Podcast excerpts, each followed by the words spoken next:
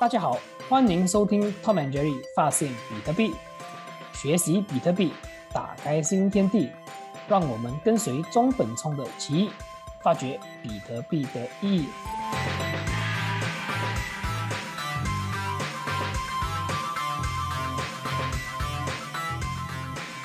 Hello，大家好，我是 Tom，我是 Jerry，欢迎收听 Tom and Jerry 发现比特币。那今天呢，我和 Jerry 要来聊一个课题，那是什么呢？就是啊，这个杨世光，他在这个十月二十一号。在他的这个 YouTube 频道有上传一个影片，表示呢，这个比特币会导致这个经济通缩，而并不是一件好事。他还强调说，这个比特币是一个泡沫。那我们今天就来聊这个话题，到底这个经济通缩是件好事还是坏事？而比特币是否能成为这个世界货币？那我们先来看看这个杨世光的影片。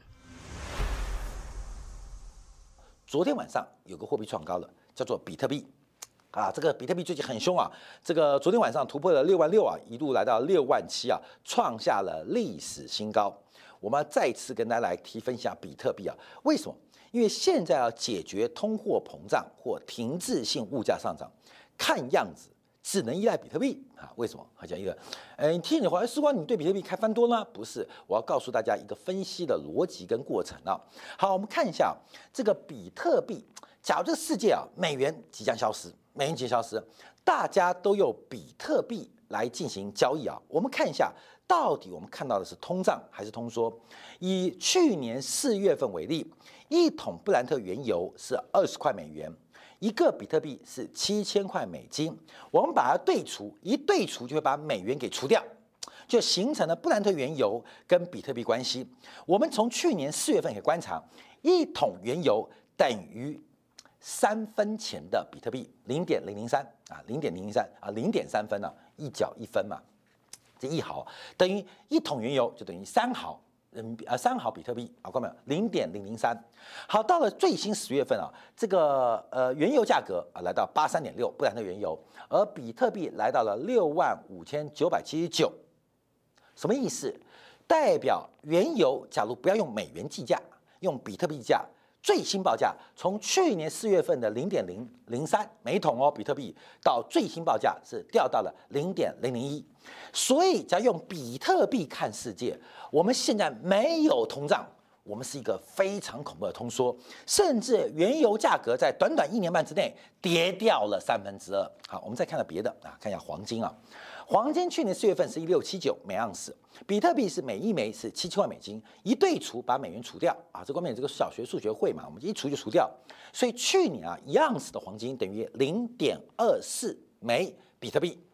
那我们看最新价格，黄金是一七八六，而比特币已经来到六万五千九百七十九，所以黄金现在每盎司等于多少？等于零点零二七。一年半之内，假如用比特币作为货币，黄金不仅没有走多。而且已经跌掉了将近九成，跌掉了百分之八十八点七。好，各位，我们讲这个是什么意思啊？所以要大家理解到，要理解到为什么讲先讲黄金会退出历史的货币舞台。我们举个例子啊，两千零四年到二零一八年，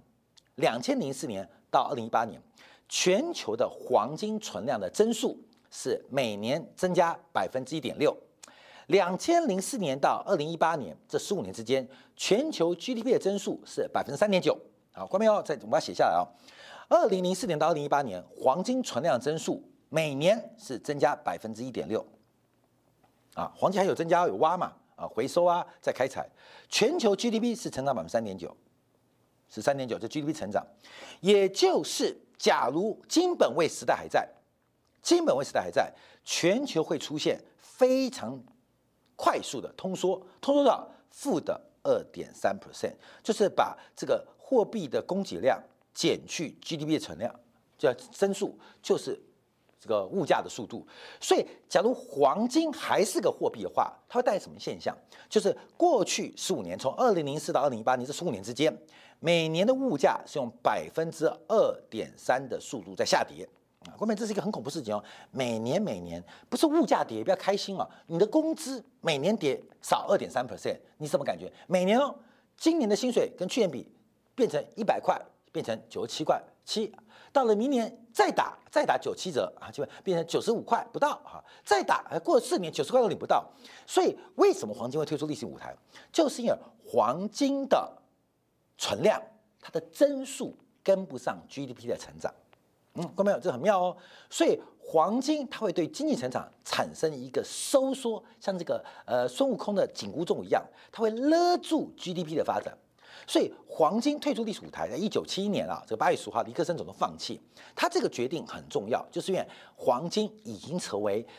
这个全球经济发展的紧箍咒。那不仅有一七一九七一年或一九六零年代，主要是一九二九年经济恐慌，美国华尔街的崩溃，为什么形成全球经济恐慌？除了财政货币政策关键政策出错之外，那出错，那为什么别人也跟倒霉呢？主要就是因为黄金。它快速的把美国的风暴转移到全球啊，形成了全球的通缩，因为黄金大量用债权的方式回到美国，所以全球通缩。好，各位，我这边啊花点时间提到，我们刚刚举了一个很讽刺的例子，假如比特币，比特币它是未来的货币，我们现在看到的世界 不仅没有通胀，而且是一个非常严重的通缩。不管是一年半以来，黄金用比特币计算跌掉了八十八 percent，那石油跌掉六十六 percent，看到没有？冰室，冰室都打一折了啦，各位你懂意思吗？因为比特币在涨嘛，所以冰室的价格相对相对比特币来讲，它基本上就越来越低嘛，就形成大量通缩啊，所以。话说回来，这种加密货币它先天发行量的限制，就让它不可能成为货币。可是为什么能够创下新高呢？这中间的泡沫，还有对于利率的敏感度，各位观众不得不提醒大家特别留意相关的风险。那我们看完了这个杨世光的这个影片啊，他在这个影片有聊到这个两个论点。他就是说，第一个论点呢，这个黄金它会退出这个世界的这个历史舞台，是因为它造成这个经济的通缩，所以这个 President Nixon 早在这个一九七一年放弃了这个黄金。那我们来讨论这个问题。其实呢，这个呃论点是一个错误的论点。黄金呢，它会退出历史舞台呢，是因为早在这个一九五五年。OK，到一九七零年，其实那时候的美国，它开始与这个越南在战争。当时呢，这个美国的美金是由这个黄金背书的。然后当时呢，这个法国啦，还有一些国家，因为开始担忧这个美元会贬值，因为美国要去战争嘛。OK，所以它就会大量的这个印纸钱，所以他们开始去领回他们的黄金。所以这件事呢，其实让美国当下当时的这个黄金储蓄储存下降了百分之五十八。所以为了不再让美国的这个黄金储存继续下降，然后继续被别的国家领回，当时呢，这个 President President Nixon 才在这个一九七一年呢开始脱离黄金。所以当时的这个美元不再由这个黄金背书。然后这个呃美元也再也不能兑换成黄金，所以这个其实是它真正的这个脱离黄金的这个主要原因，而不是这个黄金呢会造成这个经济通缩。所以我们讲回这个金啊，其实呢在早期一九一七零零年的时候到一九零零年的这个世纪呢，其实人们人类其实是在用这个黄金来做交易的。是的确有这样子的一个一个时段一个时代，所以它并不是呃黄金脱离这个历史舞台，这个会造成这个经济通缩，不是它主要的原因。OK，那呃接下来呢，我们就来聊聊这个第二个论点，就是这个杨世光他有说到，就是比特币不能成为这个世界货币的主要原因，是因为它会造成这个经济通缩。OK，那 Jerry。你如何看待这个经济通缩这件事情？如果要了解经济通缩的话呢，我建议我们从经济通胀开始，就是呃通货膨胀这个这个 inflation 开始。什么是叫做 inflation 呢？或者是通货膨胀呢？基本上它就是物品的价格呢普遍的上扬。你可以想想，二十年前你吃的一碗面或者是一碟饭，可能是呃一块钱或者两块钱，在二十年后呢，一碟饭可能是十块或者是十五块钱。然后这个通货膨胀发生的应用的场景呢，不只是在于呃吃的或者是穿的，它是概括了所有生活层面上的消费。如果你要了解为什么会有通货膨胀呢？你需要去去了解它的呃它的 root cause，which is money supply expansion，对，就是有更多的钱被生产出来了。钱币的生产呢，它主要有两个途径。第一个呢，就是由政府印钱币，就是 physical 的呃这个硬体的钱，对这个 money expansion 我们叫做 M two。对，所谓的另外一个 M two，对另外一个更多的呃更其中一个更大的部分呃的钱币来自于这个 credit expansion，就是呃我们所所谓的这个 housing loan 或者是呃 car loan 那种 debt，或者是呃 QE，甚至是呃一个国家的 bond 就是国债，嗯，债券这，些所有的债券都是 credit，然后 credit expansion 呢会造成这个通货膨胀。其实试想想看，一间屋子，如果这间屋子普通的百姓只有一百钱，这间屋子的价格呢是不会去到一百万的。但是因为人们可以去银行借钱，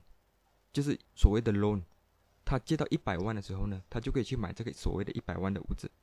所以这个 credit 的 expansion 呢，就造成了物价的上涨。对，基本上那一个呢，就是呃我们所谓的 inflation 跟 inflation 的原因。Tom，你对这个 inflation 有什么看法呢？对，其实这个这个这个例子很好，就是我会想到一个一个例子，就是可能听众会比较呃容易的去了解。就打个比方，呃，可能我们讲早在十二十年前，OK，可能你吃一碗面，OK，那个时候的这个面的这个呃价钱来到是两美元，所以可能你今天是以一个生意人的一个角度，你卖这碗面两美元，当你卖了这碗面过后，你就会把这个我们打个比方。你存下来这个两美元，你放着，好，二十年后，OK，因为我们讲嘛，这个通货膨胀嘛，所以可能一碗面那个时候它来到的价格是八美元，所以你看啊，当时二十年前你把这个两美元你存下来，到了二十年后，同样一碗面的这个价值两美元，你拿出来，OK，其实两美元现在一碗面是价值八美元。所以其实同一碗面，你两两美元，其实它只是占了这个八美元的一个二十五帕，也就是说你的这购买力下降下降了这个七十五八线。所以很多人会有这个误解，说对呀，在通货膨胀的这个这个情况下，我的钱的确是变多了。但是我们看回去同样的例子，其实同一碗面，这个八美元，你以为你是赚多了？我有八块钱，就是八美元，但是八美元其实你还是一样，你可以买回一碗面的这个价值，你并不可能可以买多第二碗面，因为两碗面就价值大概是十六美元嘛，对吗？所以其实你的钱看起来是增值了，变多了，但是它真正的这个所谓的价值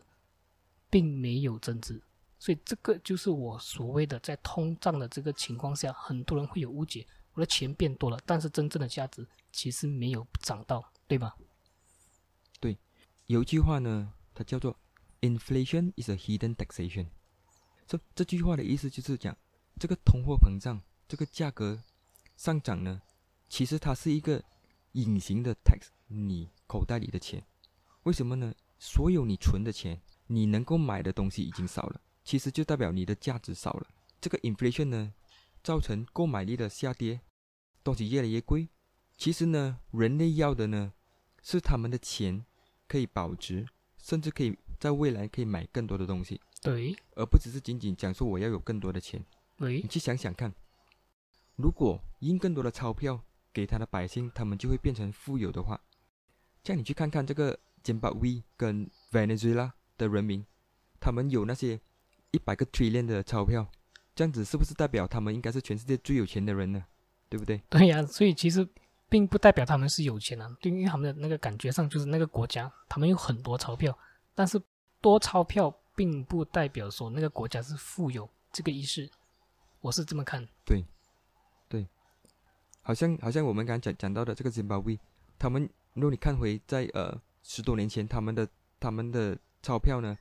有一百个 trillion 的钞票，但是嗯他那一张钞票是连一粒鸡蛋都买不到的。对所以如果你想要买一个面包或者是一只鸡的时候，你需要用一个手推车去载一一坨一坨的钱去买那个那个鸡。对，这个这个就是一个钱币死亡的一个一个时候。其实是很讽刺的一嗯个、一个一个情景啊，对吗？你可能要买一个面包，可能你要拖着一一篮的这个钞票才能买到就是相同的这个面包。所以其实我们看回在这个富有的国家，其实我们根本就是不需要做到那么极端。可能我们买一碗面，可能才八八元美金，但是可能在这种嗯所谓的这种 hyperinflation 的这种国家，你要买可能一个面包、一粒鸡蛋，你要拖这一辆车的这个钞票，所以并不嗯代表那个国家是有钱的。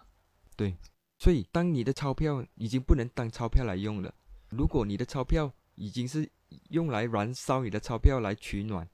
又或者是当你用你的钞票来做一些装饰品，so that 你的装饰品可以卖更多的钱，那时候你的钞票其实已经在一个死亡的状态了。对，对，其实这个有让我想到一个例子，就是想呃，就是可能在早期在这个德国战争的时候了，就是说他们可、嗯因为那个国家战争嘛，所以他们的这个呃政府大量的印制钱嘛，所以这个市场上很多这个钱的这个流通，货币流通嘛，他们叫，所以你看到那个时候的，就是他们已经不怎么去呃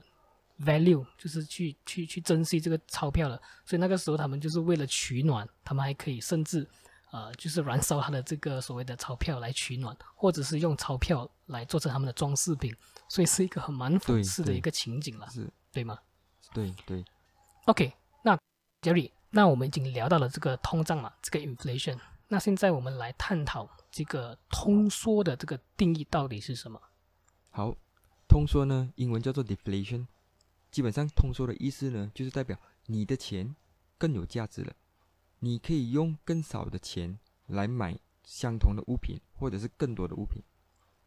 所以呢，在一个通缩的世界，就算你的薪水赚少了，但是其实你的购买力已经提升了。为什么呢？因为在一个通缩的环境呢，你赚得少，货品的价格也便宜。其实通缩是一个好事来了，你的钱更有价值了，可以买更多东西了。对，它并不是一个坏事了，对我们来说，对。所以，那其实我们现在看到可以明确的这个分清楚了这个通胀和通缩的区别。那我们现在再回来看看这个杨世光的论点。OK，这个杨世光呢，他有强调说，这个比如啊，这个比特币是这个世界未来的这个货币。现在看到的世界不仅没有通胀，而且是一个非常严重的这个通缩。所以，如果黄金、石油用比特币计算的话，各自掉了大概八十八趴和六十六趴。所以，因为比特币在涨，物品价格越来越低，造成这个通缩的现象。所以他觉得说，这个比特币不能成为这个世界货币的最大原因，是因为它会造成这个经济通缩。而我们了解的这个经济通缩，至于比特币先天发行量的这个限制，和它在影片提起到这个黄金的这个量制有限是类似的。所以我个人而言是好事啊，因为当这个在这个经济这个通缩的这个情况下，东西越来越便宜嘛，代表说你的这个购买能力已经增值了。我们讲回在这个比特币的世界，在这个、呃、经济通缩的这个世界里，东西变得便宜的的时候，其实是一件好事。那我们看回去这个比特币的世界，它是有这个所谓的，它是 based on Austrian economics，就是说这个澳大利亚的这个经济学的这个理念，就是说 sound money 钱币的这个数量的多少是不重要的，重要的是这个钱的可分性。只要可以用足够的小单位进行这个交易就可以了。这个就是所谓的 Austrian economics 的这个思维。然后呃，Jerry 你是怎么看的呢？我完全认同你的想法。嗯比特币呢，是一个完美的 Australian economics 的一个表现来的。比特币只有二十一个 million，就是赶你赶你所谓你讲的 sound money，其他的数量是不重要的，你有几多的钱是不重要的，重点在于你的钱可以分成足够的小来做交易。单位对，而我们了解对单位，比特币本身呢，它后面有八个零，就是一点有八个零。嗯，呃，最小的单位呢，我们叫做 satoshi，就是嗯向呃这个 satoshi nakamoto 致敬哦，我们叫做 set，对或者是怀疑我们叫做冲。对，一个比特币有一亿个冲，组成就是一百个 million 的冲组成的。对，所以，当一个钱可以分割到这么小的时候呢，代表有一天，如果比比特币的价格是很很高的，它购买力是很强的时候，我其实不需要用一个比特币来交易，我只要用可能呃几百个冲，或者是几十个冲就可以来交易这个这个东东西了。对，如果你以冲的数量呢，比特币二十一个 million，它总共有二十一个 quadrillion 的的冲，它是足够于 support 整个世界的 economy 的，经济这个对，整个世界的经济。如果你要了解比特币跟杨世光的论点呢，他们其实是完全的背道而驰的。杨世光的论点呢，是根据 Keynesian economy 的一个呃一个经济学理论，他他们相信呢，这个 Keynes 这个人呢，他创造这个理论，他是讲这个市场呢需要一直不断的印钱来匹对这个呃这个世界的生产力，对。这样子社会才会继续的进步跟往前走。对，经济才会繁荣啊，才会刺激经济，对吗经？济才会对。但是刚才我们讲的，这个世界的 inflation 就只有两个原因造成罢了。第一呢，就是更多的钱印出来了；对第二呢，就是当有更多的债务产生了，就是你的 loan、你的 credits 跟 debt 或者是 bond。对所以，当你要一直印钱的时候，它就不能避免说会有通货膨胀，因为有更多的钱来追逐这些有限的物品。对对吗？所以物价就会就会呃就会涨啊、高涨了。对杨世光他是一个 Keynesian economics，你对他觉得一定要印钱，社会才会进步。对，两个完全、比其实两个完全不一样的这个思维逻辑，一个是 Keynesian，然后一个是所谓的这个 Austrian economics，就是澳大利亚的这个经济学的这个论派，所以他们其实是不不对比的一个学派了。完全调转的。对比特币它先天性发行量的限制呢，其实是一个完美的 Austrian economics。对然后也因为它不会再增加，代表什么？代表这个世界呢，它是不会有通胀的问题，对它只会有通缩的问题。它是全世界人人类发明最好的钱币。对，它是有史以来人类发明最好的钱币了。对，而且它还是它它比这个黄金更具有这个做钱的这个特质。完全赞同。嗯，因为因为比特币是稀有，就是二十一个米，就是两千一百万枚罢了。但是黄金呢，你还是可以继续的开采，每年还会有一个一点五到两八千更多的黄金挖出来，对对吗？对，而且比特币它是呃已经是呃设定了，它只有二十一个 million 枚这个所谓的比特币。那其实黄金你看回去，它还是会有增值，就是它的这个量就是 supply。所以如果你比起黄金跟这个比特币来讲的话呢，其实比特币它它的这个持有只有二十一个 million。所以，那其实我们在开始的就是聊的时候，说到这个杨世光嘛，他讲到这个黄金会退出这个历史舞台。其实早期像我刚才所讲的，在这个一七零零年代跟一九零零年代的时候，人类是用这个黄金来做交易的。其实历史是曾经有发生过的，而我们在这个五十年以来，都活在这个所谓的 Keynesian economics 经济学的社会里，就是我们一直不断的这个被这个所谓这个经济学的这个这个这个呃灌输，说 OK，只要我们呃这个银行呃大量的这个印资，我们就会看到这个经济繁荣，然后我们的这个所谓的工资也会再继续增长。那其实看回去，其实我们的工资增长不代表我们的购买能力其实是上升，其实我们的购买能力是下降的。所以在这个所谓的这个 Austrian economics 这个思维里面，其实这个所谓的市场上的这个钞票并不是那么重要，最重要就是你有这个有限的这个钱来做交易，然后我们的购买能力上升，这个才是主要的这个这个用意，对吗？对对，嗯，我我想我想 share 一个一个观点哦，嗯，就是为什么我们讲在比特币的世界通缩不是一个坏事？你想想啊，在二零一七年一月，比特币是价值一千块美元的时候，对假设那时候我的工资是一千块美元，对我的老板呢应该要给我一个比特币作为那一个月的的薪水，对吗？对因为比特币值一千块，我赚一千块，他给我一个比特币。对但是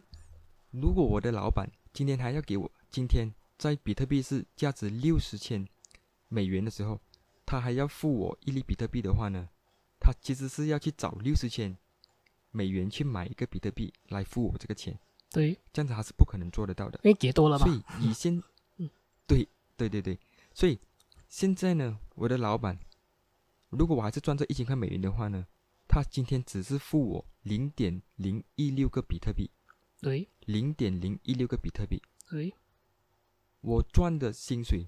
在比特币的 term 呢，其实是减少了，对吗？从一个比特币变成零点零一六个比特币，对。但是呢，我的零点零一六个比特币呢，在今天这个时候，我可以买的东西却多了。更多，因为比特币涨了嘛，所以，如果我们今天去到一个完全没有美元的世界，就只有比特币的世界的时候呢，代表因为就只有这么多的比特币，而我的我的老板呢，他不可能每年都给我零点一六个比特币，因为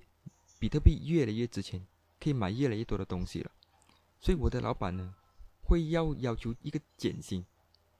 所以我只能够赚越来越少的比特币。对。以这个逻辑来讲呢，个人会议员在 fiat currency 的世界，就是我们现在 Keynesian 的 world，钞票的法世界。定货币的世界，对。钞票的啊美金的美元的世界，员工主动的向老板要求起薪，对但是呢，在比特币的世界，因为通缩嘛，对老板呢会主动的向员工要求减薪，你看到吗？看到这个是一个完全一百八十度调转的世界。完全完全不一样的一个世界，完全调转。对对因为什么呢？因为比特币越来越值钱了，对越来越值钱，你的老板，你的老板呢，不能给你那么多的比特币，它只能够给你越来越少的比特币。但是你其实也不介意赚越来越少的比特币，因为你的比特币越来越值钱，可以买越来越多的东西。对，因为购买能力增加了，所以其实根本就是不是一个大问题。所以在一个这个所谓的 fiat 的世界，在这个法币法币货制的这个这个世界里面，你一直要去呃向老板要求起薪。如果你不起薪，其实你的购买能力就是越来越下降，其实是一个很可怕的一个事情，对吗？对对然后还有我们看到就是说，你看这个杨世光，他有强调说，OK，呃，这个黄金啦，然后这个汽油啦，就是相对比特币的价钱比起来，呃，就是因为比特币在涨嘛，所以这个呃，嗯周身边的这个事物饰品都变便宜，其实是一件好事啊。就是像他讲的这个是一件好事啊冰室，你可能可能早期你需要一个两百两百千这个美元买，可能就是呃，可能五年后、十年后，你只是需要这个可能呃零点一厘比特币来买，因为你的这个比特币嗯增长了、增值了嘛，所以嗯其实你的这个购买能力其实增值了，其实是一件好事。是好事来的。OK，Tom，、刚才我们谈了这么多有关通缩的的好处，在什么情况下通缩会有问题呢？你有什么想法吗？OK，呃，OK，我就打个比方说呢，在这个通缩的这个情况下，呃，会有什么问题啊？嗯，如果今天你是赚取这个所谓的货币，可能我们打个比方，就是说啊、呃你赚美元，OK，但是你的这个债务，因为可能一个中年人嘛，你一定会有债务，你会有车子啦，你会有房子啊，你会有产业啦，所以你可能有就是蛮大的、蛮多的这个债务，所以可能你赚取这个所谓的美金或者所谓的 fiat currency，但是在这个 deflation，、在这个呃通缩的这个情况下，你的你的薪是减着的嘛，减薪嘛，可能一年掉了一个十趴、二十趴，所以你看啊，当你的这个工资减少了，但是你的债务还是一样保持着没有减少，所以你会还的很辛苦，所以这个是第一个现象。在这个现象下，其实如果你有很大的债务，在这个通缩的这个情景，你其实对自己是不利的，因为你会很辛苦要去还回。那我们看另外一个例子，像我们刚才有呃提到的说，如果今天同样的例子，我是呃有很大的债务，但是我身上有这个比特币资产，或者是我赚取比特币的话，那可能五年后、十年后，这个比特币它增值了，所以我其实可以很轻易的就把我的这个所谓的债务就是还掉。所以只是这个对比起来是一个很大的一个一个一个一个一个区别啊，就是你赚这美金或者是所谓的 fiat currency，然后你的债务是呃 maintain 就是维持，然后你的这个所谓购买能力，你的 income 是下降的，所以你会很吃力的要还回。但是如果你是用比特币持有人或者是你赚取比特币，你会很轻松的还掉你的债务，因为比特币会越来越值钱。那这个是呃。两个这个情景了，那我们就来想想下，呃，我们来呃，就是挑战一下我们这个所谓的想象力。那我们想一下，如果在这个比特币的世界，会是一个呃怎样的一个一个状态？说像刚才我们有就是提到嘛，其实早期在一七零零年到一九零零年的那个年代的时候，呃，这个黄金的确是呃。有发生过的，就是人们人类他是用黄金来做交易的，所以因为人他们要就是呃保值他们的这个呃钱嘛，所以他们就是呃用这个金来做交易。所以那个时候的年代呢，我们想回去，如果比特币在未来五年、十年，OK，这个世界上已经是没有所谓的 fiat currency 的，就是我们用比特币来做交易的时候，它是一个怎么样的一个世界？就是说这个世界不会再有债务。因为我们讲到说，这个 fiat currency 在 Keynesian 的这个世界里面，这个经济学他们是要用债务、用 credit 来刺激经济嘛。所以，如果今天这个比特币成功了作为这个世界的这个所谓的 global currency 的时候，这个世界是没有债务。那这个时期呢，其实人类呢物价便宜嘛，然后我们的货品也便宜嘛，因为它是在一个所谓的 deflation 的一个状态，所以呃，他们的购买能力。增值了，所以那个时候啊，我们看回早期，在这个黄金这个复兴的时代，那个时候人类呢是很发达的，尤其是这个科技发达了，然后这个艺术的这个这个行业也很发达，因为啊没有这个所谓通货膨胀的这个情景，所以他们其实在呃这个时期呢是人类发展最好的一个时期，就是在一七零零年在到一九零零年的零零年的这个年代了，这个是我的看法。那杰里你？对这个比特币世界有何看法？我有几个看法。第一个呢，如果我们我们说比特币的世界是 fiat currency，就是 fiat 的完全的调转的话呢，今天在 fiat 的世界，你会发现到，呃，人们他们退休的年龄会越来越呃迟，从五十五岁到六十岁，一些甚至六十五岁才退休。为什么呢？就是。主要原因是在于他们的钱没有保值，他们的钱一直在在贬着值。如果比特币是烧 money，然后人类会赚取比特币，保存他们的嗯他们的时间跟他们的劳动力，未来的世界呢，人类会提早的退休，就是你可能不需要做到五十五岁，你就可以退休了。有同感。是一个一个看法。对。第二个看法呢，就是。如果比特币一直都在升值，然后是永远的继续升值的话呢？代表如果你在比特币的世界，你有债务，你的债务是比特币啊。举个例子，如果我在二零一七年比特币价值呃一千块美元的时候，我去借了十粒比特币，which is 当时候呢是十千块美金，我去借了十十个比特币，然后我要在今年。就是呃六十千的时候我要还的话呢，其实我需要有一个六百千美金才能够还这这十个比特币嗯的债务，所以有债务的话呢，在比特币的世界是一个不划算的事情来的，因为你可能是没有能力去赚取更多的钱，或是更更多的比特币来还你的债务。对，因为它越来越值钱了嘛，对吗？它越来越值钱，对。所以以这个逻辑来讲的话呢，我甚至可以推测，未来的世界其实是没有债务的。就是讲，我们也是一样，跟现在 fiat currency 完全完全的调转。现在呢，你看到的物质的价格会这么高，主要的原因是在于更多的债务，我们才会有这么贵的物质的价格。对，在比特币的世界，如果你没有债务的话呢？你只能够用你手你存到的比特币来买屋子，到时候那些物价在比特币的的价的 term 呢，会是很便宜的。对，因为你借钱会可能还不起，对所以到最后呢是没有没有债务的，大家都是用比特币来交易，就像黄金交易一样。对，就是因为它只有二十一个 million 嘛，所以你不可能去借，因为你借的话呢，你以后可能就是还不起了，因为它只有呃世界上的人就只有用着这个二十一个 million 的枚的这个比特币在做交易，所以它会越来越值钱，所以是没有债务的状况，是因为没有人有这个能力去借了，然后要还回去，因为它过后会越来越有价值，除非他可能真的是有这个能力去赚取更多的比特币，没有的话呢，其实是呃他还不起了，是这么讲。对对，好，那这个节目呢已经来到这个尾声，然后来做这个总结好吗？